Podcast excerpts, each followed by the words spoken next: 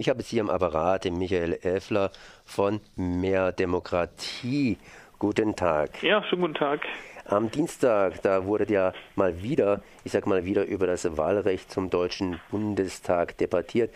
Und zwar ist inzwischen mal wieder, mal wieder in Karlsruhe gelandet. Das heißt, das Wahlrecht zum Deutschen Bundestag, das landet immer wieder in Karlsruhe und halt eben nicht in Berlin. Ich bin jetzt aber mit Berlin verbunden, das heißt mit mehr Demokratie. Michael Evler, was hat es denn mit diesem neuen Wahlrecht auf sich? Das alte Wahlrecht war ja schlecht, aber man hat es verbessert und jetzt ist das neue Wahlrecht auch schon wieder in der Kritik. Ja, es gibt zwei grundlegende Probleme, auch mit dem neuen Wahlrecht. Zum einen ist unserer nach, Auffassung nach das Problem des negativen Stimmgewichtes nicht beseitigt worden. Im Gegenteil, es gibt sogar mehr Möglichkeiten als vorher, wo das negative Stimmgewicht auftritt. Das bedeutet, dass man kurioserweise einer Partei schadet, dadurch, dass man sie wählt, was natürlich beim Wahlrecht ziemlich katastrophal ist. Und das zweite Problem, das gibt es schon länger und das hat äh, der Gesetzgeber jetzt nicht angefasst, das sind die Überhangmandate, mit denen sich eben Parteien noch Extramandate sichern können und wodurch auch Wahlergebnisse verzerrt werden können, auf den Kopf gestellt werden können. Das sind so die beiden zentralen Probleme und deswegen sind wir nach Karlsruhe gezogen mit mehreren tausend Bürgerinnen und Bürgern und haben Verfassungsbeschwerde erhoben. Ja, jetzt dieses äh, Problem mit dem negativen Stimmrecht, das gab es ja auch schon früher. Das ist ja eigentlich auch nicht neu. Da haben wir doch repariert, beziehungsweise irgendwie klingt es so, als hätte man repariert und ein paar Schrauben vergessen beim neuen Zusammenbauen. Ja, ganz offensichtlich hat man da einige Schrauben in der Tat vergessen. Aus unserer Sicht, wie gesagt, äh, ist das Problem nicht gelöst. Es ist vielleicht insgesamt etwas reduziert worden, aber eben nicht gelöst worden. Und was wirklich ganz besonders kurios ist, äh, einer breiteren Öffentlichkeit ist ja das Problem des negativen Stimmgewichts erstmals durch die Nachwahl in Dresden bekannt geworden, wo man dann ja ausgerechnet konnte, wie viele Menschen müssen zu Hause bleiben, damit äh, eine bestimmte Partei noch mehr Sitze bekommt. Äh, und genau dieses Problem ist mit dem neuen Wahlrecht nach unseren Berechnungen nicht gelöst worden. Also genau der gleiche Fall würde wieder möglich sein. Deswegen kann man einfach nur sagen, hat der Gesetzgeber an der Stelle total versagt.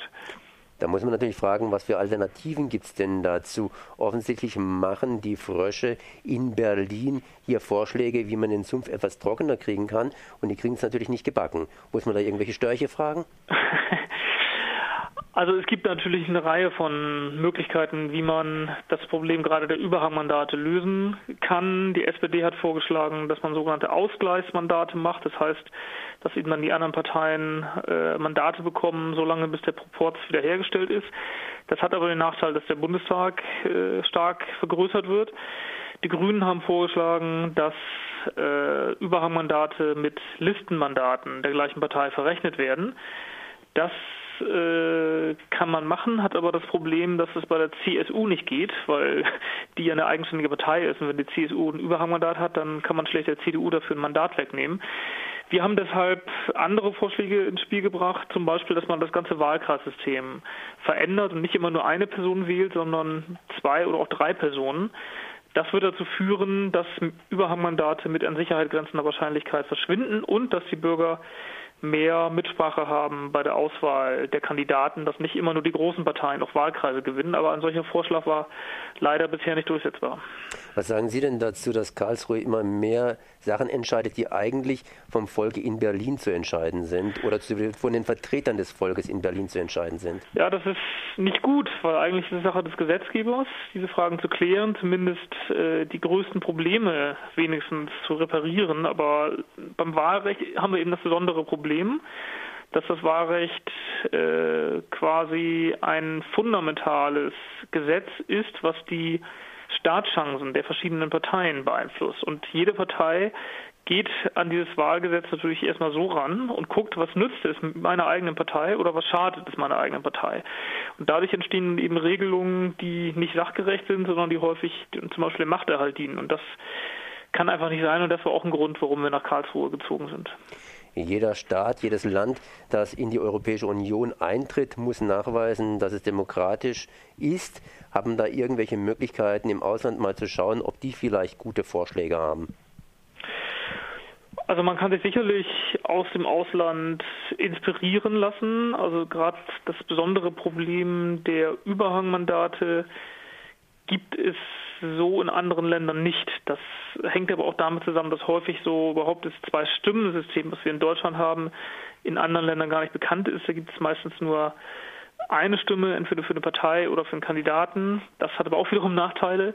Aber sicherlich kann man sich gerade auch was einen stärkeren Einfluss auf die personelle Zusammensetzung der Parlamente angeht, aus anderen Ländern, zum Beispiel aus Irland, wo es äh, übertragbare Stimmengebung gibt oder auch aus der Schweiz, wo es äh, Vorzugsstimmen gibt, kann man sich einiges abgucken. Was würden Sie dazu empfehlen? Ich meine, Sie haben ja schon eine Empfehlung abgegeben, aber gibt es da irgendwelche Sachen, die man da spezieller empfehlen kann? Beziehungsweise ist das Problem überhaupt zu lösen?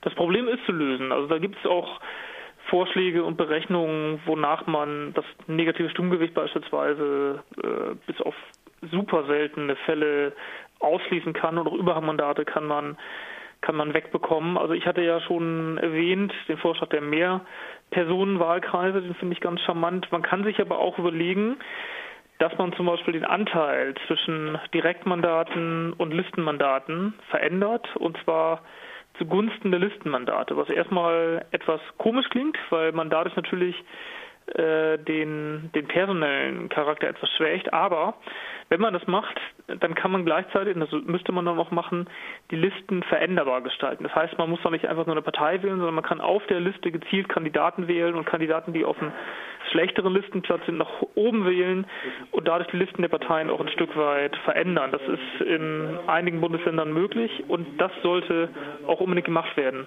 Also ein bisschen panaschieren und kumulieren. Ja, genau. Ah, da kennen wir uns mit aus aus Baden-Württemberg. Oder auch eben nicht. Auf kommunaler Ebene, ne? Ja. Genau. Ja. Die alles entscheidende Frage ist jetzt natürlich, wer soll das Ganze machen? Das heißt, offensichtlich derjenige, der da an der Regierung ist, der hat dazu nicht groß das Interesse und die Opposition, die hat, je nachdem, wie sie eben in die Regierung kommt oder nicht kommt, auch nicht so das große Interesse. Wer soll denn da an diesem neuen Wahlrecht herumwerkeln? Ja, ähm, jetzt liegt das Ganze ja in Karlsruhe. Es wird zunächst einmal überprüft werden, ob das Wahlgesetz den äh, Vorgaben der Verfassung entspricht. Wir gehen davon aus, dass das Wahlgesetz für verfassungswidrig erklärt wird. Und dann hängt es vom Gericht ab, ob es noch einmal, wie schon beim letzten Mal dem Gesetzgeber eine möglicherweise auch sehr großzügige Übergangsfrist einräumen. Beim letzten Mal gab es ja eine Frist von drei Jahren, das Wahlrecht verfassungskonform zu gestalten. Äh, das lief dann so ab, dass der Bundestag zweieinhalb Jahre lang gar nichts gemacht hat und dann kurz vor Schluss angefangen ist, die Frist trotzdem nicht eingehalten hat und, und das Problem noch nicht mal gelöst hat. Das wird kein zweites Mal passieren, da bin ich absolut sicher. Also wenn es überhaupt eine Frist gibt für den Gesetzgeber, dann eine relativ kurze. Es kann aber auch sein, dass das Verfassungsgericht zumindest die Grundzüge eines neuen Wahlrechts selbst festlegt. Diese Möglichkeit gibt es, wird eher selten angewandt, aber in diesem konkreten Fall aufgrund des Vorlaufes und aufgrund der ja nahenden Bundestagswahl ist es durchaus denkbar, dass das Verfassungsgericht es macht. Das ist eigentlich ein Armutszeugnis und es ist eigentlich auch von, von Gewaltenteilungsgesichtspunkten her nicht sehr positiv, aber in diesem Fall bleibt möglicherweise nichts anderes übrig. So, Michael Effler von Mehr Demokratie. Ich danke mal für das Gespräch und mehr Informationen gibt es natürlich unter www.mehrdemokratie.de. Merci. Alles klar. Vielen Dank.